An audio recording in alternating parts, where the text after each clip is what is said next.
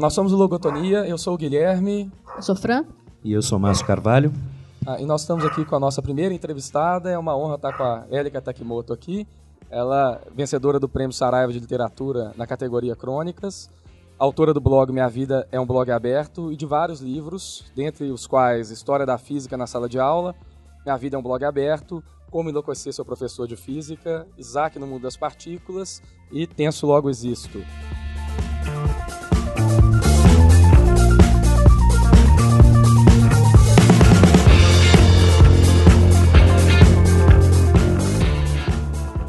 A Érica é professora e coordenadora de Física do Cefet no Rio de Janeiro, possui graduação em Física pela FRJ, é mestre em História das Ciências pela FRJ e é doutora em Filosofia pela UERJ.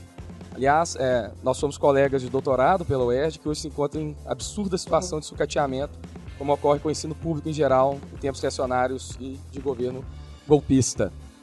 É, eu vou pedir um pouco para a Élica falar um pouco sobre a trajetória dela, né? E, e daí nós passamos a, fazer o nosso bate-papo, né? Ok, é, primeiramente, fora Temer, fora Maia, né? Queria agradecer vocês aí, uma honra estar participando dessa primeira, primeira edição aí do Lobotomia. E, e bom, falar da minha trajetória, nossa, é, com, é complicado, porque eu não sei nem por onde começar, porque acabou que é, as pessoas perguntam se, se eu se eu programei né, o meu currículo para o currículo ser assim, e não foi bem isso que aconteceu. Aí, tudo que aconteceu comigo aconteceu porque deu tudo que eu programei deu errado. E, no caso, a faculdade de física, eu não ia ser professora de física, eu queria ser uma pesquisadora, entrar, fazer o bacharel. Aí, no meio do caminho, eu engravidei. E, e aí, eu corri para a licenciatura para eu conseguir um emprego rápido. E e bom, enfim, aí veio o convite, eu queria fazer um mestrado na parte de. Depois eu queria fazer um mestrado na parte do ensino, e acabou que, eu, que a professora Penha Maria, da UFRJ, me convidou para fazer um mestrado na área de, de História da Ciência, porque quando eu fiz a UFRJ, essa parte da, da licenciatura, eu tive aula de História da Física, e foi a parte assim que eu mais gostei mesmo. E eu já estava também, já estava com meu, minha segunda filha, e e aí eu topei fazer mesmo assim. E eu pô, me encantei com a parte da história da física, história da ciência, que eu, da minha dissertação, das minhas pesquisas com a Penha. E no final, eu estou crente que a Penha vai querer me orientar no doutorado e a Penha, com uma presença de espírito, assim, foi, acho que foi a pessoa que foi mais importante nesse processo. Ela falou que eu era muito inquieta, que eu estava precisando de uma formação filosófica, e que ela, é, ela achava, quase certeza, que eu ia me encontrar na área da filosofia. E aí eu entrei em desespero, porque para a gente entrar para a filosofia, a gente tem que concorrer com quem fez graduação e mestrado na filosofia. E eu não tinha leitura nenhuma de filosofia, mal sabia quem era Platão. E aí foi o desespero mesmo. Eu queria continuar com ela, aceitei né, a, conselho dela foi quando eu conversei na UERJ com o professor Antônio Augusto Passos Videira, que, que é uma referência na parte de filosofia da ciência no Brasil, que está em outros lugares também. É, e ele, assim que me viu também, ele topou, porque eu vinha da física e pô, fazer filosofia da ciência com uma pessoa que já tenha estudado física, história da física, ia dar um samba bom, né? Mas, para tanto, eu tinha que me preparar para a prova de doutorado. E lá fui eu, ficar três anos é, assistindo aula de graduação e pós-graduação na UERJ, direto, direto, para aprender o discurso filosófico, para entender é, como se escreve, para entender mesmo, né? Porque tinha aula na graduação, as primeiras aulas eu ficava, que são aulas assim que começam uma hora da tarde, termina às cinco, eu ficava prestando atenção, prestando atenção e eu não entendia nada nada, nada, nada do que estava sendo falado. Se você perguntasse o que, que eles estavam discutindo ali dentro, depois de quatro horas ouvindo, eu não sabia nem te dizer o que, que era. Isso me batia um desespero danado, porque eles estavam falando em português, o texto era em português e eu absolutamente não entendia. E aí vai da insistência de leitura, de tudo, que daí daqui a pouco o que estava impossível começou a ficar difícil, o que estava difícil começou a ficar compreensível. E aí eu já comecei a falar alguma coisa, já comecei a escrever, já comecei a entender. E até que eu me senti preparada para fazer a prova e, e assim, deu tudo certo, entrei para a filosofia e, de fato, foi onde eu, assim, eu me encontrei, eu tive a minha transformação como ser humano, como professora, como, com tudo. E bom, enfim, mais ou menos foi isso, para resumir. Nesse meio termo, Érica, eu imagino que você já produzia com blog, né? Você já tinha uma atividade uh, de escrita, por assim dizer, paralela, porque, né, não concorrente, mas uh, de crônicas e, e, etc. Essa atividade, ela, ela começa na graduação, no mestrado, ela tem que ver com a sua atividade como docente. como que foi isso? Bom, é, a criação da minha vida é um blog aberto, ele, ele foi feito, eu não sei exatamente que ano, mas, assim, a literatura sempre fez parte da minha vida. A gente está aqui com uma parte da minha biblioteca, onde tem a parte da divulgação científica, livros de física, livros de filosofia da ciência, mas tem a outra parte que está lá embaixo, que é sobre literatura, que é o meu vício maior. E desde que eu me entendo por gente, eu sou viciada em ler livros de literatura. E aí, quando a gente lida com uma determinada arte, por exemplo, se você gosta muito de, de rock, né, você vai querer aprender a tocar guitarra, bateria. Se você gosta muito de pinturas, você vai querer ter, pintar também, aprender a pintar. E no meu caso, eu pô, lia, lia, lia, lia, e eu tinha muita vontade de escrever. Só que na escola eu nunca fui bem em redação, eu sempre praticamente zerei, tirava nota vermelha, porque eu sempre escrevia em primeira pessoa, eu sempre fugia do tema, e isso é considerado gravíssimo na, na, na, na prova, numa prova de redação. Então, como eu, eu, só recebia nota muito baixa, muita crítica dos professores, aliás, quando os professores vinham falar comigo, eu saí da escola acreditando que eu não sabia escrever, e isso praticamente foi, foi assim, é, Bom, enfim, foi, eu me senti podada, né? Muito, muito podada.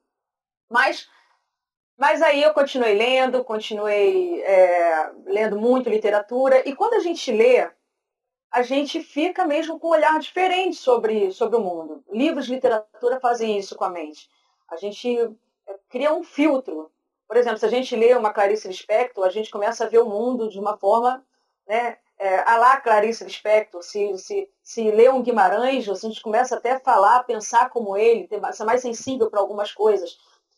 E aí eu me via, eu me via assim, eu sabia que eu estava sendo transformada de alguma forma, mas nunca tive coragem de escrever. Até que eu vim morar numa vila em Madureira e, e aconteceu uma coisa aqui, que é coisas que acontecem no subúrbio entre as relações humanas, que me tocou muito, que eu sabia que era uma crônica feita aquilo que eu estava vendo, que eu estava com o olhar diferenciado para aquilo. E aí surgiu a minha primeira crônica, Beleza Suburbana. Eu, eu tive coragem e comecei a escrever. Eu já estava com 33, 34 anos, tem 10 anos, eu estou com 44 agora. Ou seja, comecei a escrever depois de velha, que assim, até eu criar muita coragem, muito timidamente, com muito medo, eu abri o Word, página em branco, e comecei a colocar, e foi a primeira crônica. Aí eu mostrei para uns amigos que eu já conhecia, que já escreviam, que tinha blog, mostrei timidamente, vi e-mail, na época não tinha Orkut, eu acho, sei lá, você tinha, sabia, não tinha nada. Aí eu mostrei, mandei por e-mail e um amigo, Paulo Andel, que é escritor, que meu, meu, porra, meu grande encorajador nisso, falou, Érico, olha só, não para, não para, cria um blog e vai e coloca tudo para fora, que você tem muita coisa aí, e não para, por favor. E aí eu criei o Minha Vida um Blog aberto e tá com ele até hoje. Aí o que aconteceu? Depois que eu escrevi, eu de fato eu liberei muita coisa dentro de mim. Eu falei assim, cara, eu vou continuar escrevendo sem. para mim, né? Para mim. E escrever sem responsabilidade, sem pretensão nenhuma, sem. É, sem, é, sem pretensão nenhuma, só para aliviar as coisas que aqui, esse nó aqui na garganta, né? Esse incômodo. Funcionava como, sempre funcionou como uma terapia para mim e foi ficando. Foi ficando blog, eu alimento o blog, acho que semanalmente, mais ou menos. E aí foi quando, em 2014, a Saraiva fez 100 anos e, e teve o concurso é, Prêmio Saraiva Literatura. E podia, a gente podia, na categoria é, infantil, na categoria juvenil, que era crônicas, e na categoria adulto, que era romance. E a gente poderia mandar coisas que a gente tinha escrito já publicadas em blog, contanto que não fosse é, é, nada é, em, em, veículos impressos. E aí eu selecionei, eu tenho sei lá quantas crônicas, eu acho que tenho mais de 500 publicadas no blog, eu selecionei umas 100, 200 e mandei. E os três primeiros teriam o livro publicado pela editora Saraiva, ganharia o prêmio, né, que eu tenho muito orgulho de, de ter entrado entre as três primeiras, nem, eu nem imaginava que fosse. Eu, é eu não posso quase é, participar de nenhum concurso, porque tudo que eu escrevo está publicado no meu blog. E todos os concursos pedem para que não seja publicado em veículo nenhum, nem blog, nem, nem mídia digital, o que não é o meu caso, que eu sempre publico ou nas redes sociais ou no meu blog, primeiramente. Aí foi isso. E isso, assim, quando eu ganhei o, prêmio, isso, isso para mim foi muito significativo. Uma pessoa que só tirava zero em redação, tá, tinha muita nota vermelha, ganhar um prêmio de literatura, isso melhorou um pouco a autoestima. Não vou falar que eu comecei a escrever mais por causa disso, que a frequência continua sendo a mesma, mas enfim, foi, foi bom. Foi bom é, isso, isso para mim.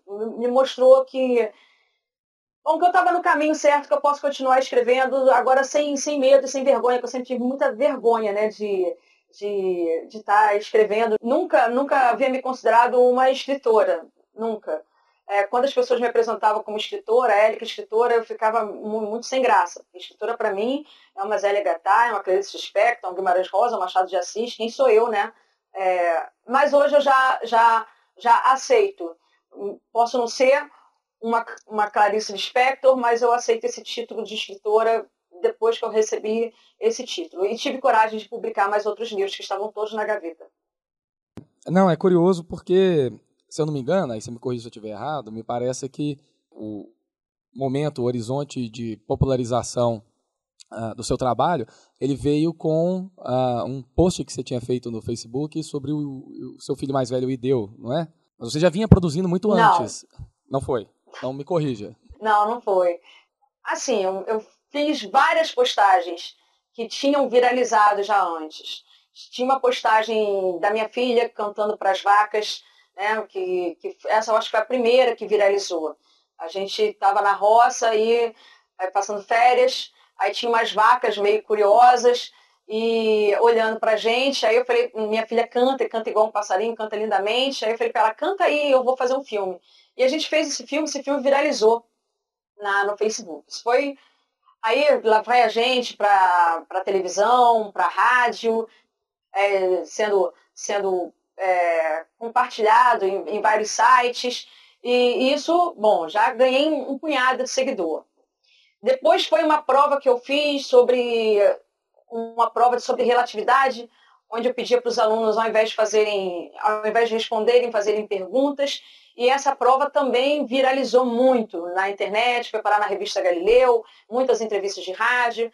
Aí depois eu fiz uma fotografia com os meus filhos brincando, que eu brinco muito com eles, do aniversário Guanabara, e essa foto também viralizou de novo na internet. Depois eu fiz. Eh, teve, teve um, um texto que eu não me lembro sobre o que, que era, sobre um texto que ficou muito engraçado, sobre. Ah, lembrei sobre as meninas no banheiro conversando, eu me metendo na conversa delas. E aí o Rideu, é, também, quando ele chegou, eu já estava com, com, com, muitos seguidores, né? 60 mil seguidores, que eu acho que era muita coisa até para uma pessoa que, que. Quem sou eu, né? Eu fico meio assustada com isso, porque eu não sou uma escritora famosa, eu não sou artista, eu não sou cantora, eu me considero nada, eu fico dando palpite, brincando muito. É, gosto muito de brincar, gosto muito de compartilhar, gosto muito de, de, de, mostrar as brincadeiras que eu faço com os meus filhos, que eu acho extremamente divertido. Mas, enfim, aí estava com essa quantidade de seguidores. Do, do Rideu subiu, subiu um tanto. E depois, mas não foi com ele, com aquela postagem dele, que, que, eu, que eu consegui tantos seguidores. É claro que com ele já ganhei mais outro tanto, e depois teve Bom, aí depois teve o, Lula que me ligou, mas antes disso já teve outra postagem que, que, bom, que, que havia viralizado. Enfim, eu viralizei por motivos completamente diferentes. Não tem um, não tem um, um foco certo não para falar é, quem sou eu na internet. É uma, essa é uma coisa que eu não consigo responder. E por que, que as pessoas me seguem? Isso é outra coisa que eu não consigo responder. É, veja, a, a, pergunta que eu fiz é pelo seguinte, é porque é, você já tinha um trabalho sendo realizado há muito mais tempo quando você começou a ter uma, uma, uma recepção mais ampla pela internet, né? E aí a pergunta ela seria na direção de uh, de que maneira que essa recepção afetou o seu trabalho, se afetou seu sentido de responsabilidade sobre aquilo que você produz ou não produz, uh, se ela alterou a sua produção, e em duas acepções, tanto numa direção em relação a divulgação de ciência e tecnologia, essa coisa da divulgação da física e do ensino da física, quanto, por outro lado, na acepção política, que é algo que ah, ah, é, é, passou a ter uma projeção muito grande também. Né? Bom, que, o que afetou? É, eu acho que, assim, em essência, em essência, nada. Aliás, eu, eu procuro não deixar isso me afetar.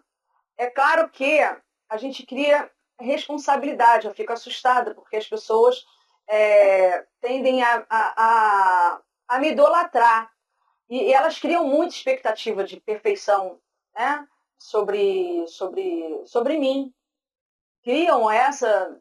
E, e, e me colocam uma responsabilidade que eu não quero ter, mas eu já entendi que eu tenho, que eu tenho que tomar muito mais cuidado com algumas coisas. É, então, mas, assim, eu continuo publicando coisas sobre o, o, meu perfil, um perfil que, que é confuso, porque tem coisas, continua a mesma coisa, publicando sobre filhos, compartilhando o que eu, que eu acho legal, colocando fotos, colocando o que eu faço, é o que eu gosto de fazer, eu, eu sempre gostei de compartilhar isso, de contar histórias, de escrever. Então, eu já me orientaram, já me orientaram muito a, a não me expor tanto todo mundo fala assim, se preserva, preserva a sua, sua vida, preserva os seus filhos, mas eu não, ainda, eu colocando na balança, eu acho que isso é uma coisa assim muito mais positiva do que negativa na minha vida. Em termos da parte da, da divulgação é, com a física, do, da minha, do meu amor pela educação, pela, pela minha profissão, isso também eu sempre compartilhei e eu continuo compartilhando o que, o que dá certo, o que dá errado.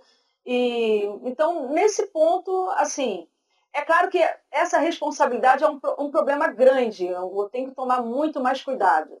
Isso me deixa um pouco tensa. Mas é uma coisa que eu estou aprendendo a lidar ainda, entendeu? É uma coisa assim. Eu estou me adaptando a esse, vamos colocar entre aspas, sucesso todo nas redes sociais. Élica, escutando agora é, você falando aí sobre é, essa função né, de de formadora de opinião, né, de, de grande exposição assim é, na mídia, eu fiquei pensando numa coisa que você falou antes, que era sobre a experiência de escrita, né? Nós aqui, tanto Márcio, Guilherme e eu, somos recém-doutores e passamos pelaquela experiência que você também passou da escrita acadêmica, né? mestrado, doutorado, que é aquela escrita solitária, né? cheia de, de receios. Então, queria entender como é que você percebeu essa experiência, né? os diversos eus que você tem. Né? É, é, esse momento de, essa experiência de escrita é, para o doutorado e essa experiência de escrita é, semanal para o blog. Por outro lado, também é, uma outra experiência que é, é dos livros que são direcionados para um outro público, para o público juvenil ou mesmo para professores, que tem a ver aí já com a sua com a sua é, com a sua experiência em sala de aula, né, como professora. Então, como é que você se, como é que você percebe essas essas três escritas diferentes? Porque eu acho que a gente acaba, eu também sempre escrevo em primeira pessoa, dissertação, tese. Como é que você entende esse eu na escrita, assim, em, em, em públicos tão diferentes, né, em espaços tão diferentes que você ocupa? Como é que você percebe isso?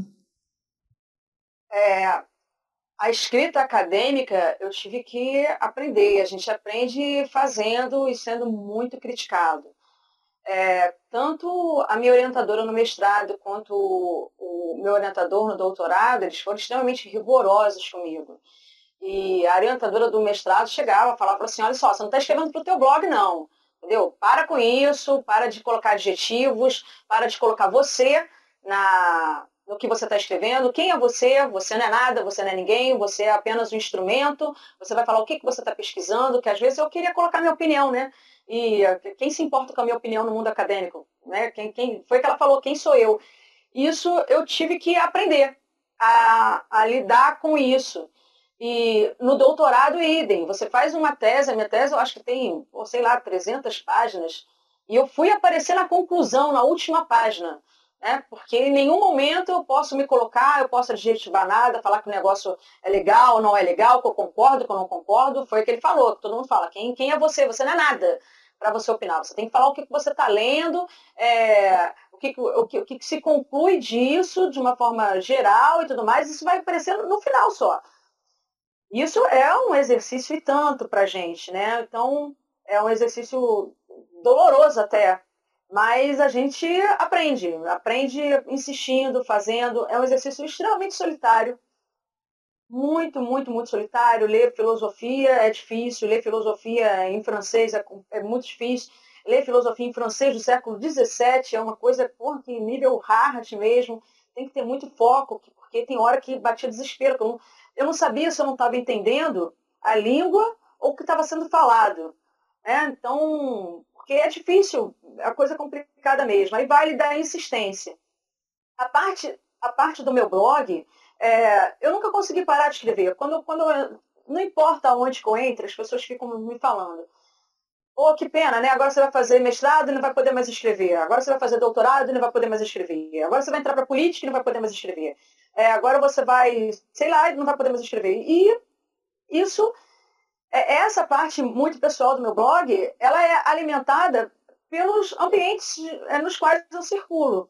No caso, quando eu comecei a fazer doutorado em filosofia, eu acho que foram os meus melhores textos, porque a filosofia te faz pensar sobre um punhado de coisa, te vê, faz você ver né, os problemas sobre determinados ângulos e de uma forma muito mais profunda. Eu comecei a ver a realidade, não importa o que, onde era o meu foco, de uma forma assim extremamente questionadora. Isso apareceu muito é, em vários textos que eu fiz, eu acho que considero os melhores textos que eu fiz os textos que foram influenciados pela parte filosófica. Então, assim, é, os outros livros que eu fiz, o, o Como Enlouquecer Seu Professor de Física, o Isaac no Mundo das Partículas, foram dois livros que surgiram é, quando eu terminei o meu doutorado. São dois livros que são de filosofia da ciência, um para criança, sobre física de partículas, com foco totalmente filosófico, e outro para adolescentes, como enlouquecer seu professor de física, que é que no caso o professor de física sou eu, é o professor Inácio, é um alter ego, um professor empolgadíssimo com a física, e fica um, um, um aluno que não quer ter aula de física, e ele descobre que a forma de frear o professor é fazendo perguntas para esse professor.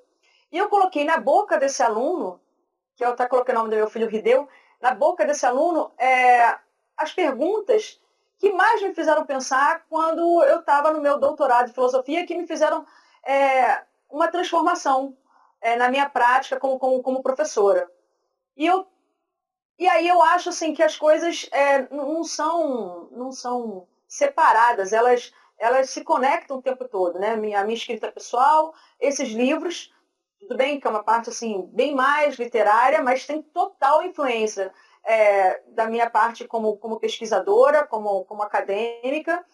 Bom, enfim, as coisas vão se misturando, não tem como é, não tem como eu, eu, me separar em caixinhas. Agora eu sou a Érica acadêmica, agora eu sou a Érica escritora, agora eu, vou, eu vou escrever no meu blog. Eu acho que está tudo muito, muito influenciado. Eu não consigo separar isso dentro de mim, não. A parte acadêmica que eu tenho que, de fato, tomar muito mais cuidado, que eu, isso eu aprendi aprendi a fazer, acho que aprendi até a fazer bem, de tanta, tanto puxão de orelha que eu levei. E assim, uma das coisas que eu aprendi na parte acadêmica foi receber a crítica, e uma crítica que uma crítica muito construtiva, né? Porque eu, os meus dois orientadores falavam para mim, cara, isso está muito ruim, está horrível. E teve uma vez que eu escrevi, porra, não sei, 10 páginas, e o orientador falou assim, cara, é para rir ou para chorar? E, pô, eu já era adulta, mãe de três, eu ouvi isso dói, né? Eu falei assim, caraca. Mas ao mesmo tempo que ele falava isso, ele me explicava como fazer melhor. E depois que eu fazia melhor, eu via que tinha ficado de fato muito melhor. Então, esse tipo de crítica, eu, eu aprendi a adorar receber crítica no mundo acadêmico, porque eu vi o quanto que elas me ajudaram a melhorar. E aí isso acabou levando, levando para tudo. Essa parte, por exemplo, de rede social, a gente se expõe muito, a gente é criticado o tempo todo. Eu recebo, não, não me ofendo, não me ofendo com crítica nenhuma, eu gosto de receber críticas sobre um texto, sobre um olhar que eu esteja dando para um determinado assunto, uma determinada parte da história. Eu gosto mesmo. Então, bom, tudo isso para te responder, eu acho que essa parte minha se mistura o tempo todo, eu não consigo me separar, não. Colocar a Élica acadêmica, a Élica escritora, a Élica blogueira, a Élica que fica em rede social. Élica, é, já que você falou é, é dessa parte de rede social, eu queria pedir para você comentar um pouco como é que você lida é, com a, a, a divulgação de, de, ciências e mesmo a, a parte política é, nas redes sociais no momento em que a gente tem é, polarizações enormes nas redes sociais e, e, elas permitem, acho que abrem, são instrumentos que permitem a gente fazer é, novos modos de divulgação científica, novos modos de debate político, mas ao mesmo tempo abre espaço para terraplanistas e, e, e radicalismos políticos diversos, né? E, e, aí eu queria ouvir você que, com essa experiência que você tem, como é que você navega entre essas é, é, nesse mar de possibilidades, mas que é um mar cheio de, de obstáculos, é, de, de, retrocesso é, e, e, autoritarismo a, até é, no que diz respeito às ideias. Eu acho que que eu, eu navego bem, porque, porque eu, eu tenho a impressão que a gente cresce é quando a gente é confrontado. Se a gente não é confrontado, a gente não, não cresce. Você fica, todo mundo concorda, você está tudo muito bem, aí fica aquela mesmice toda. Então, eu, eu uso esse tipo de coisa para crescer, para aprender a dialogar com o outro, é, para desenvolver paciência, para desenvolver retórica, para desenvolver escrita, para ler mais. Por exemplo, esse caso da Terra plana, um, eu cheguei em sala e uns alunos vieram falar comigo. É, professor, olha só, a Terra é plana e começaram a falar assim, onde é que vocês estão vendo isso? E, e eles começaram a me mostrar. E, e, e, essa galera que está defendendo a Terra ser plana, uma galera que também está conectada a um conservadorismo e tudo mais. Aí eu fui eu falei assim, gente, século XXI, pessoal falando nisso, então, o que, que, que, que eu resolvi fazer? Resolvi estudar, ouvir essa galera, ver o que, que eles estavam falando e ver o, como que eu poderia rebater isso, porque tem uns jovens sendo formados pela internet, sendo educados pela internet. Assim, cara, eu preciso é, de, dialogar com essa gente e mostrar para esses alunos, para esses jovens, é, outros argumentos. Isso, para mim, aí eu me conectei com, entrei em contato com, com o astrônomo, pedi para a gente fazer um debate no, no Cefet sobre isso, é, para a gente conversar entre nós, fazer uma mesa redonda, colocar os alunos, chamar quem está defendendo a Terra plana. E aí, respondendo você, né, como é, que, como é que eu lido com isso? Eu acho que tentando me, tentando me divertir, porque a gente já sabe que se irritar não dá. Né? Se a gente vai ficar irritado com isso, a gente vai acabar desenvolvendo doenças. Então, eu lido assim, de forma, como eu falei, de forma a crescer no, no embate, a ter paciência, a desenvolver essa parte que a filosofia me ensinou, a dialogar com, com, com, com quem pensa muito diferente de mim, mas sem me irritar, tentando entender o outro. Eu acho que essa paciência é, é legal a gente, a gente desenvolver. Então, e, e, nessa parte que está o Brasil, que você está falando, né, que a gente está tá vendo, está tá muito polarizada, eu acho que a gente tem que desenvolver essa parte da paciência, porque o, o ódio não pode prevalecer. E, e, a gente só consegue, eu acho que, reverter esse quadro e, e fazer, é, sei lá, fazer a galera pensar mesmo. Então, no, no, quando, eu, quando eu entro no diálogo, eu não entro para convencer ninguém. Muito pelo contrário, às vezes eu entro querendo ser convencida de alguma coisa e mudar, porque quando a gente muda é quando a gente cresce. Mas para a gente conversar, poder conversar. Uma coisa que eu aprendi na filosofia, a gente. Aí não tem quando a gente é, debate mesmo o tema, não tem esse negócio de ser vencedor e perdedor. Todos ganham. Se eu mudo a minha opinião, eu cresci e o outro também cresceu porque me convenceu. Então não tem perdedor. É um problema a pessoa ficar levando isso muito como se fosse uma luta de boxe, né? Você, você, você quer, quer entrar numa discussão para ganhar a discussão. Aí eu acho que isso aí o que, que acaba? Acaba você se irritando e, e criando um diálogo de, de surdos, que todo mundo fica gritando, mas ninguém, ninguém ouve, ninguém muda, então fica esquisito. Aí eu, assim, eu, eu acho, eu particularmente, tirando a parte é, ruim da nossa política, que é a parte muito triste com essas medidas que estão acontecendo, que tende a aumentar, acho eu, a desigualdade no, no país. Mas, assim, eu, eu, eu procuro, entre aspas, ok? Eu procuro me divertir conversando com essas pessoas, por incrível que pareça. As pessoas ficam assustadas quando eu falo isso, mas é a pura verdade. E eu, eu, quero conversar com o diferente, porque quem pensa igual a mim, é, eu já leio muito, né? Eu, eu, sei quem pensa igual a mim, mas eu quero conversar exatamente com o diferente. E eu tenho muita paciência, né, para dialogar. Outro dia veio uma pessoa em boxe e começou a me xingar, do nada uma mulher falando que eu não represento, que eu me xingando, é, falando que o Lula é o maior ladrão, que a Dilma é uma, uma vaca e que eu sou uma vergonha para as mulheres do Brasil. Então ela veio falar isso. É com essa pessoa que eu quero conversar. E com, foi com ela que eu fiquei muito tempo conversando, vim box, uma pessoa que eu não conheço. E, a, e assim, sempre perguntando, né?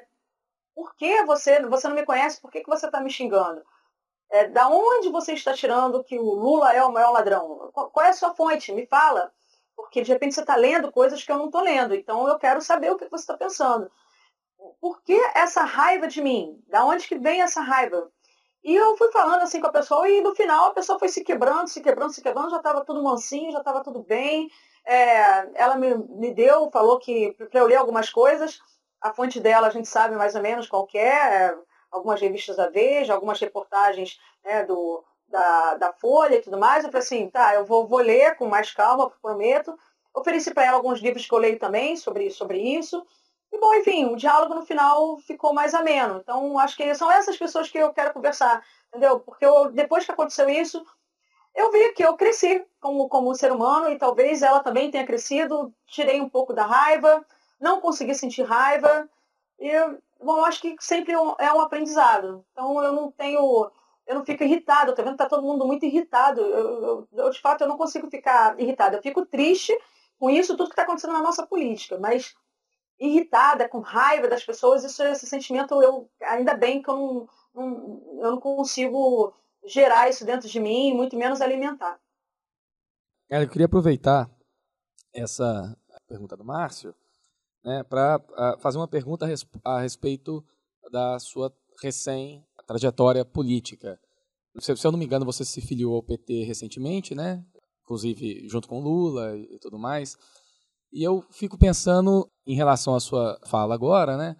Como que você pensa que se daria essa relação uh, no Congresso que a gente sabe que tem ganhado cada vez mais força, uma bancada uh, evangélica e, e, e, uma bancada uh, né, batizada de boi, bíblia e bala, e, e, e com crescendo desse tipo de é, é, é, suporte de convicção ou suporte uh, uh, que a gente sabe uh, que coliga uma série de ideias que não necessariamente tem a menor disposição do diálogo, por exemplo, com as ciências, que a gente sabe que é, é, é, um tema muito caro para você e, e, e para nós também.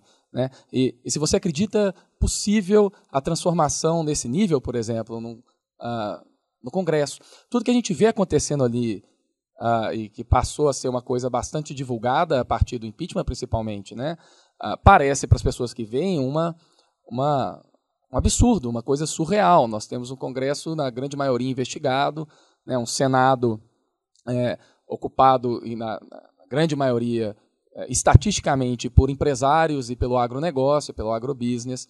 Ah, ocupado por interesses que parecem, de todo modo, na sua grande maioria, bastante distantes né, da, da população brasileira, de modo geral. Né? E aí eu queria saber, perguntar para você, como é que você vê a possibilidade da agência política nesse sentido, né? Uh, eu digo isso porque muito quando a gente acompanhava essas discussões, a gente vê personalidades de esquerda como Jean Willis, etc. E a gente vê que a, a situação ali é de embate, é de confronto, né? Uh, e, e, um confronto que muitas vezes parece uh, ultrapassar a possibilidade de diálogo, né? Eu queria que você falasse um pouco sobre isso, assim. Bom, ok. Então vamos entender essa, essa parte de, da, da política. Eu nunca pensei, nunca havia pensado em entrar para a política, né, na minha vida. Eu sempre me entendi, sei lá, como, como, como uma pessoa de. Eu gosto de. Eu gosto, sempre gostei de ler sobre isso e, e de opinar, seja lá sobre o que for. Isso é da minha natureza, e compartilhar o que eu penso. Agora, entrar para a política é outra coisa. Com essa projeção nas redes sociais, é, e, e assim, políticos começaram a se aproximar de mim. Fora isso, eu faço parte de um coletivo político. E esse coletivo, uma parte dele, é, dentro é, um grupo de professores que resolveu se juntar para estudar a conjuntura do país. A gente chama político para as mesas redondas, para palestras lá no Cefet. O último que a gente chamou foi o Ciro Gomes para dar uma palestra para a gente. Então, é, parte desse grupo falou para mim, cara, Érica, você tinha que se candidatar para alguma coisa. É, a gente fica aqui batendo cabeça, reclamando, e você, com essa quantidade de seguidores que você tem, eu acho que você tinha chance de entrar e a gente começar a, a, a ver o que acontece ali dentro, sem ficar batendo cabeça aqui fora. Quando eles falaram isso, eu recebi isso, eu falei, nem, nem pensar, né? Eu nunca parei para pensar nisso, imagina. Mas aí teve, teve um texto que eu fiz é, com quando o Lula me ligou. E o texto era até de uma é, que eu, eu, comecei, tive uma agente literária é, que, que, eu, que, eu, contratei, vamos colocar assim, para me ajudar um pouco com os meus livros. E essa gente conhece várias editoras e veio falar comigo, olha só, Érica, as grandes editoras não vão aceitar você, porque se a gente abrir o seu perfil, a gente vê é, que você fala muito sobre política. E, e eles não querem, nessa atual conjuntura, não querem comprar essa, essa briga. Então, aí eu fiquei meio assustada com o que eu ouvi. Eu falei assim, Pô, como assim? Né? Eu não posso falar sobre política? Ela não. E outra coisa, você é muito, muito eclética, isso não é bom. Como é que a gente vai te vender? É, é, quem é Élica? Élica não é educadora, Élica não é mãe, Élica não é professora, Élica não é política, Élica não é artista. Você Aí fica difícil te vender assim. Você tem que se definir um foco. Se for falar sobre educação, fala sobre educação. Se for falar sobre filhos, fala sobre filhos. Se for falar isso aqui, aí começou a falar. E aquilo para mim foi assim, extremamente gastador. Eu ouvi aquilo, falei assim, nossa, coisa horrível, né? Tão feio quanto a fome, algum negócio desse. Mas eu falei para ela assim, então eu não posso falar sobre política. Ela não. Fala sobre educação e filhos, por exemplo. Fala sobre sua casa, né? Sejam. Aí tá bom. Eu falei assim, então tá bom. Aí eu cheguei em casa é, é, e, e, e, falei, comecei a escrever. Eu falei assim, tá, eu não vou falar sobre política, me falaram para escrever sobre educação. Então vamos, vamos falar sobre educação, né? Aí eu estou trabalhando no Cefet há 10 anos, quando eu cheguei lá, é, pô, eu tive todo o incentivo para fazer a minha pesquisa de mestrado, de doutorado, eu viajei para congressos, tudo financiado pelo Cefet, é, os alunos, é, agora a gente está com a política das cotas ali. Aí comecei a falar sobre educação, Aí falando sobre o que o governo do PT fez pelos CEFETs, institutos federais, a quantidade de universidades que foram criadas. Aí você agora vamos falar sobre filhos. Eu falei assim, eu estou com filho recém-formado, desempregado. É... Aí eu falei da lei de incentivo à cultura, como é que tá, o que, que acabou com o Ministério da Cultura, o que, que aconteceu, mas o meu filho está desempregado não é porque ele, ele é músico, porque ele está com os amigos que são engenheiros, está com amigos que são é, fisioterapeutas, psicólogos, tudo desempregado, e comecei a falar um pouquinho sobre essa taxa de desemprego aumentando. Vamos falar sobre minha casa. Eu falei, comecei a falar sobre a minha empregada que que está feliz, que agora está tá com, com tudo certinho, já tem muito tempo, com carteira assinada, e ela conseguiu com esses direitos todos. Aí eu fiz um texto muito irônico, e esse texto foi um dos que viralizaram na internet, e, e porra, tive, não sei nem te dizer, a sorte, a honra, tudo mais, que me faltam palavras, isso caiu, né? Para o Lula, ele leu e ele resolveu, ele foi tocado emocionalmente e ele resolveu me ligar para agradecer sobre isso e falar que a gente tem mesmo que nesse momento se unir para dar força um para o outro. Aquela ligação dele, não, assim, é uma coisa assim, foi surreal na minha vida, porque eu, imagina, eu, Érica, porra, sei lá, aqui eu no meu cantinho aqui, em Madureira, suburbana, continuo achando que eu não sou nada, não sou ninguém, recebeu um telefonema, cara, um dos caras assim conhecidos no mundo inteiro, respeitados no mundo inteiro, um cara que tirou o Brasil do mapa da fome, que deu oportunidade para milhões de brasileiros a estudar, não sei o que, isso me emocionou demais. Aí o que, que eu fiz? Eu acabei compartilhando essa experiência que foi o Lula ter me ligado. Quando eu compartilhei isso, mais políticos entraram em contato comigo e começaram a falar assim, Érico, olha só, ou me buscando como cabo eleitoral, ou falando que eu deveria entrar mesmo, receber, entender esse telefonema do Lula como um chamado para a entrada na política. Então eram já grupos diferentes falando que eu tinha que entrar para a política. E eu comecei a eu não estava pensando a respeito, eu comecei a pensar a respeito, ainda mais com isso que você estava falando, com esse grupo de, é, dessa bancada evangélica, é, com, com esse movimento do, do escola sem partido, que na verdade é uma escola com mordaça. Isso tudo acontecendo, e isso tudo vai me irritando muito, vai, é, assim, me dando, é, não é irritabilidade, de raiva, mas assim, caraca, o que, que a gente pode fazer com isso? Então, quando colocaram na minha cabeça que eu posso fazer algo efetivamente, além de ficar reclamando em rede social sobre tudo isso que está acontecendo, aí eu falei assim, cara, então, se tiver que, se eu puder fazer algo, se eu, é, para isso, para dialogar com essas pessoas, ou para colocar um ponto para equilibrar isso, um, um ponto para fazer as pessoas pensarem quanto isso está sendo surreal, está sendo, é, tá sendo fascista, está sendo ditador, falei assim, então, então agora eu quero. E aí foi onde eu comecei a conversar com várias pessoas, inclusive quando o Ciro teve lá no Cefet, eu aproveitei a oportunidade, conversei com ele sobre essa possibilidade, que ele me aconselharia, se eu estaria delirando, se é possível mesmo entrar como candidato para alguma coisa, conversamos muito. E aí eu pensei, cara, é, uma pessoa que eu gostaria muito de me aconselhar seria o próprio comandante, né, o próprio Papa, que foi a pessoa que me ligou e que fez essa reviravolta na minha vida. As pessoas começaram a me procurar para eu entrar para a política. E aí eu, sem noção nenhuma, né, liguei para a Gabriela, que foi a pessoa que fez o contato comigo quando o Lula, é, quando Lula me ligou. Ela me entrou em box via message, pedindo meu telefone, falando que era do Instituto Lula. Então eu tinha o contato dela, foi quando eu passei o telefone via inbox, a gente tinha um contato.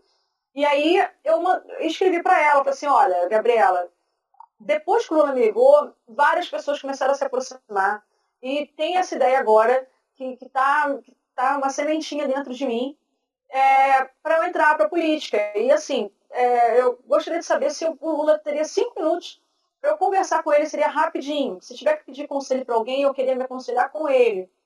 Aí você, é claro que eu sei que ele tem outras prioridades, ele tem que fazer várias coisas, mas assim, vai que, né? Porque ou não a gente já tem. E ela foi lá e falou assim, peraí, um minutinho. Aí foi lá, foi falar com ele e ele falou, olha, eu recebo a Érica aqui com prazer. E aí foi aquela emoção toda de novo, não vou nem falar aqui, foi aquilo tudo. Aí peguei, fiz a mala, coloquei meus três filhos, a empregada e fui para São Paulo de carro com todo mundo para me encontrar com ele. E os cinco minutinhos é, viraram uma hora com ele, ele foi extremamente simpático. E e a conversa foi mais ou menos assim, exatamente. Eu contei tudo isso que aconteceu e pedi para ele, é, então, o que, que, eu posso fazer? Eu devo fazer algo? O que, que você me aconselha? E, e ele, que é uma pessoa, é, aí eu tive, eu tive, eu já desconfiava, mas ali eu tive a prova que é um ser humano de fato diferenciado. É um ser humano porra, muito diferenciado, é, é, é no olhar para tudo. Né? É, e ele olhou para mim e falou assim, Érica, é, é claro que se você entrar para a política, a política tem muito a ganhar com uma pessoa como você, uma pessoa carismática, uma pessoa que é uma professora, mãe, né? Você representa muita coisa. Mas eu olhando para você, assim, e sabendo quanto que eu apanho, é, eu falei assim, cara, não faça isso com você. Você vai se irritar muito, você vai apoiar muito, o discurso de ódio é um discurso assim muito violento. E aí eu vejo você aqui com seus três filhos, nessa paz. É, então, cara, não, não, faça isso, entendeu? Não faça isso que você vai apanhar muito. E ele falou durante muito tempo, né? Falando assim, é, que estava preocupado comigo. Ele falou que ele falou assim, a minha, a minha tendência é sempre olhar para as pessoas ao invés de olhar primeiro para mim. E, e depois que ele falou durante muito tempo, eu falei, olha, falei isso que eu falei para vocês. Uma coisa, é, o que tem, me, o discurso de ódio para mim não me afeta.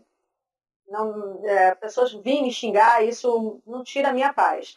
Contanto que não, não me ameaça a minha vida como foi ameaçada há pouco tempo. Mas tirando isso, o discurso de ódio, eu já estou acostumada com ele e, e é muito difícil, não lembro quando eu me ofendi com alguém me xingando por causa de política. Aí eu falei para ele, o que, o que me tira, o que tem me tirado do sério, o que tem me tirado do sono, o que tem me deprimido, vamos colocar assim, é eu não poder fazer nada, é ficar vendo essa galera do Escola Sem Partido, essa bancada evangélica com discurso conservador, avançando, e a gente aqui resolvendo tudo sem poder fazer nada. Então eu gostaria mesmo de fazer alguma coisa. A minha paz ela é um. Eu for assim, se você acha que eu tenho paz, presidente, a minha paz é apenas uma paz aparente. Eu estou eu estou muito, muito incomodada com essa situação, muito disposta a fazer algo. Aí quando eu falei isso, ele falou assim, olha, companheira, eu já falei o que, o que eu penso, se você está falando isso, eu acredito em você. E, e assim, cara, então se você for entrar, e se você quiser mesmo entrar para o PT, é, eu quero fazer isso um grande evento, porque isso vai ser uma grande festa, o PT tende a ganhar muito com a sua presença aqui. É, eu assim, a tua filiação, é, eu quero estar presente, eu quero assinar, tem que ser no Rio de Janeiro, eu estava em São Paulo, então, Guilherme, eu ainda não me filiei, isso vai acontecer, se Deus quiser, com a presença dele. É, então, ele, foi, foi o que ele falou. Então, eu falei assim, e daí eu também não sei o que, que, se vai acontecer, se eu vou ser candidata a deputada federal, é, a deputada estadual, a, bom, enfim, ou vou, vou me chamar para qualquer outra coisa, eu, eu, eu não sei exatamente. Eu estou muito disposta a entrar de alguma forma para tentar fazer alguma coisa, para tentar é, exatamente equilibrar tudo isso que a gente que a gente anda vendo e ver ali dentro como é que é, né? E, e para variar, compartilhar que eu consigo compartilhar com, com, com, com quem quiser me ouvir. Então foi mais ou menos assim, eu não estou filiada, estou disposta e ainda não sei exatamente o que vai acontecer. As coisas estão nesse processo na minha vida.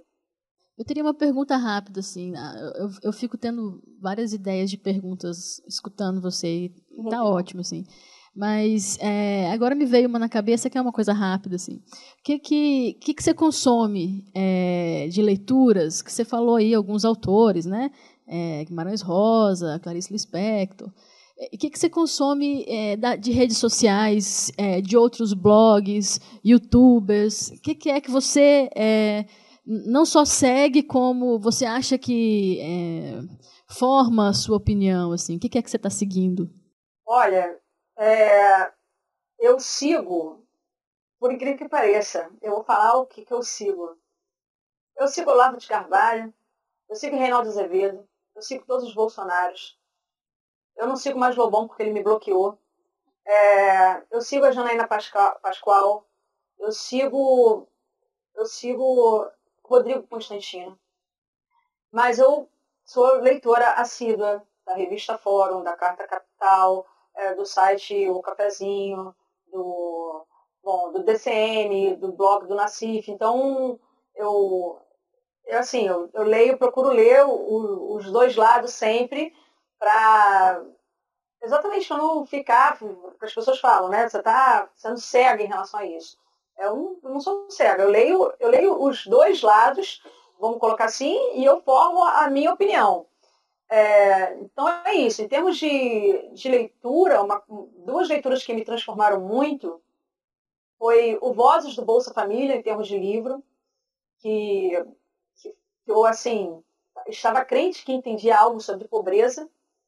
E, e quando você ouve uma pessoa que, que, de fato é pobre falando, aí eu vejo que, eu falo, caraca, no, meu conceito de pobreza hoje modificou muito, o meu olhar para a pobreza modificou, é, porque o livro, de fato, ele dá vozes para quem recebeu o Bolsa Família, como isso modificou, o que isso significou para essas mulheres que recebiam o Bolsa Família, é, que recebem, né, a, a, benefício vai ser diminuído, que vai ser cortado para muitas pessoas, mas que elas ainda continuam recebendo. E outro que eu tenho lido muito, que é um sociólogo que eu eu gosto demais, do, tenho acompanhado, tenho lido os livros dele, é o Gessé Souza, que é uma pessoa também que tem, acho que tem me ajudado a formar opinião sobre tudo isso que está acontecendo. Tenho participado de, assim, seguido pessoas como o Fernando Pena, está encabeçando um projeto que vai de encontro à escola sem partido. E assim, eu vou, eu tento ler de, de tudo um pouco. E e, cara, é, é, complicado, né? Acompanhar essa nossa política brasileira. Eu, eu gostaria de estudar, de ler mais literatura, mas a, a, gente não consegue fazer nada, porque todo dia são várias novidades que vai acontecendo. Ontem, ontem eu falei assim, cara, eu vou descansar um pouco. Eu estou tendo aula de skate agora, que é uma coisa que tem me, me, me tirado é, me, me feito pensar em, exatamente no meu corpo e me equilibrar. Então, é uma higiene mental que eu tenho feito. Aí ontem me desliguei para ter a minha aula de skate durante a tarde toda, fiquei brincando. quando fui abrir né, a rede social, é, Lula condenado. Então a gente não pode piscar, que é uma novidade dessa, né? E a gente tem que ler já. Eu falei assim, caraca, o que, que aconteceu? Aí eu começo a ler um punhado de coisa, ler, ler o que eu tô falando, ler, ler os inimigos, entre aspas, ler os amigos, ler, ler, começa a ler um punhado de coisa e pronto, já bate a ansiedade para a gente tentar entender. Mas, respondendo, Fran, é de tudo um pouco ou, ou muito de uma determinada pessoa, no caso, é, o Gessé Souza, que eu tenho lido muito ele. Élica, eu vou fazer uma pergunta é, é, também na, no que diz respeito à sua à literatura, é, o que você lê, porque eu vi logo de cara aí um contato do Carl Sagan logo atrás de você na, na prateleira, né, junto com Descartes, Einstein e, e etc.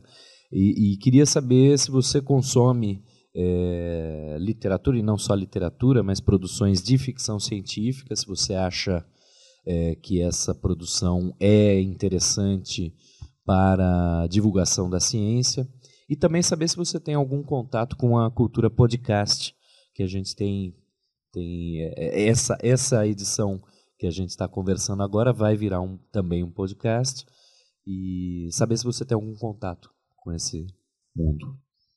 É, bom, a parte da ficção científica eu tenho, tenho algumas coisas aqui em casa. Eu, eu gosto, mas não é o meu forte. O meu forte é, de repente, isso aqui que você está vendo, que é uma parte da filosofia da ciência, são livros de divulgação, mas não são livros assim de ficção científica. Tirando o, o, o livro Contato, do Sagan, que, que, é fabuloso, os outros assim eu leio, mas não, não é o meu barato.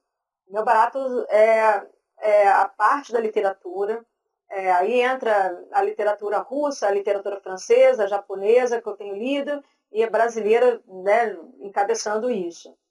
Essa, é, essa parte que você falou, é, podcast, é isso? Você vê a intimidade que eu tenho com, com, com a coisa. É, não tem intimidade nenhuma. Tô, tô lidando com essa mídia agora e sem saber direito como é que, como é que lida com isso. estou aprendendo com vocês, pelo visto, né? É, é a segunda vez que me perguntam isso eu fico sem saber direito o que estão me perguntando, só para vocês terem ideia de como, como eu sou com isso. Agora você é, é, é podcaster. Né? É. Agora não dá mais para não dá mais para não conhecer. Na, na verdade eu, eu, eu, perguntei isso porque eu também não conhecia. Eu conheci há pouco tempo, há alguns anos, deve ter uns dois, três anos que eu comecei a consumir essa é, esse tipo de, de, de, de produto e tem me interessado cada vez mais, porque é, ao contrário do, do videocast, né, que você tem que parar e, e ficar vendo o YouTube, por exemplo, ou, a, ou Facebook, o, o, no caso do podcast você tem é, no seu celular você tem um agregador de, de programas, então a, a cada semana ou periodicamente o programa é baixado automaticamente no seu celular e você pode ouvir é, quando está dirigindo, quando está é, é, é, uma é uma é um meio não invasivo. Você não tem que parar de fazer as outras coisas ou várias, algumas, claro, você não vai conseguir ler enquanto está ouvindo, é, mas. Eu acho comparar com um programa de rádio, sabe? É um programa de rádio, é um programa de rádio, só que você escolhe, né? Você escolhe a hora e o, e o, e o tema. Né? Eu acho é interessante. Eu, então, estou conhecendo isso agora e, e vou entrar para isso também, né? É, consumir mais esse tipo de coisa. Bem interessante. Começa consumindo, já ouvindo os logotonia anteriores. a gente já tá. faz o jabá aqui. Érica, é, eu queria fazer talvez uma última pergunta, porque também nas, a entrevista rendeu tanto, foi tão bacana, que eu acho que a gente nem viu o tempo passar e já são Uh, já passou mais de uma hora, eu acho, que a gente está conversando, né? E para não te ocupar tanto aí no seu tempo também. Agora, minha pergunta é que eu sempre pensei em você assim, uh, como uma espécie uh, de Neil deGrasse Tyson brasileira, assim. Existe algum projeto, alguma coisa que a gente não saiba, de divulgação científica, similar a Cosmos, em vista aí, que você esteja planejando, ou que você tenha sido convidada para fazer, ou, algo, do, algo desse gênero? Infelizmente, ainda não. O que a coisa que pintou, que eu, assim, que agora é um projeto grande que eu estou envolvida, foi que Isaac, no mundo das partículas, está virando um espetáculo infantil que vai ser, vai ter estreia em janeiro de 2018 aqui no Rio e com patrocínio da Oi, ele ganhou entre pô, 3 mil projetos, ele entrou como um dos escolhidos para receber esse patrocínio, então ele vai virar um espetáculo infantil, a gente está montando então, isso é um projeto diferente. Fora isso, não, infelizmente eu não fui chamada para nada e até gostaria que ajudar nessa parte de divulgação científica, na divulgação da ciência, principalmente na divulgação da história e da filosofia da ciência, que eu acho que, que isso não é passado nas escolas de ensino médio, não tem nos livros de ensino médio, e eu fico me perguntando por que, que não tem, e eu, eu tenho a resposta para isso hoje, né, que, que tem tá, tá a ver com a história do sistema tradicional de ensino, que o nosso sistema tradicional é excludente por natureza, tem, um, tem essa parte toda, tem, a gente tem que conversar muito sobre, sobre o ensino no Brasil, é, como é o formato das nossas escolas, que, a meu ver, tem, tem que mudar né, urgentemente esse formato, o que não quer dizer que eu seja a favor dessa reforma do ensino médio, como ela está vindo. Bom, enfim, é, aí, respondendo essa pergunta, Guilherme, não, não tenho, não tenho esse projeto. Muita gente fala para eu abrir um canal no YouTube para criar alguma coisa assim, mas eu não tenho. É, é, tempo mesmo. As pessoas não sabem, muitas pessoas não sabem, mas tudo, absolutamente, que vocês veem acontecendo na minha vida, não tem. É tudo, sou tudo eu encabeçando. Então, é, é muita coisa para administrar. A quantidade de e-mails que eu tenho para responder, a quantidade de mensagens, inbox que eu tenho para responder é, todos esses livros que eu estou lançando esse ano, é, eu, sou eu que tenho que fazer revisão, sou eu que tenho que dar palpite. Bom, enfim, então é muita coisa concentrada em mim e eu não tenho energia, vamos colocar assim, para isso. Se eu tivesse uma equipe para me ajudar, porra, super toparia, porque eu acho super válido você divulgar a ciência, a filosofia e a história da ciência. Pô, espero que o Logotonia abra essa porta, assim, né? Porque seria uma coisa sensacional, né? Assim. Élica, é, eu queria agradecer muito a sua presença aqui com a gente, viu? Acho que foi uma, um bate-papo muito bacana. Acho que, como dizem por aí, né? Vai bombar. Muito obrigada e parabéns pelo trabalho, pela pessoa que você é. Obrigado, viu? Encerrar aqui também. Nada, nada. A partir daqui, à disposição. Pela, tá bom? Obrigada a pela vocês. disponibilidade. Valeu. Bom, é, então estivemos aqui hoje com a Élica Takimoto, essa personalidade maravilhosa, essa ótima entrevista para inaugurar o hall de entrevistas do, do Logotonia. Ah, queria mais uma vez agradecer a presença da Élica, em nome da equipe e das pessoas envolvidas no, no trabalho aqui. E ah, ficamos assim então para próximos episódios. Né? Obrigado, viu, Élica? Nada, obrigada a vocês, gente. Tchau.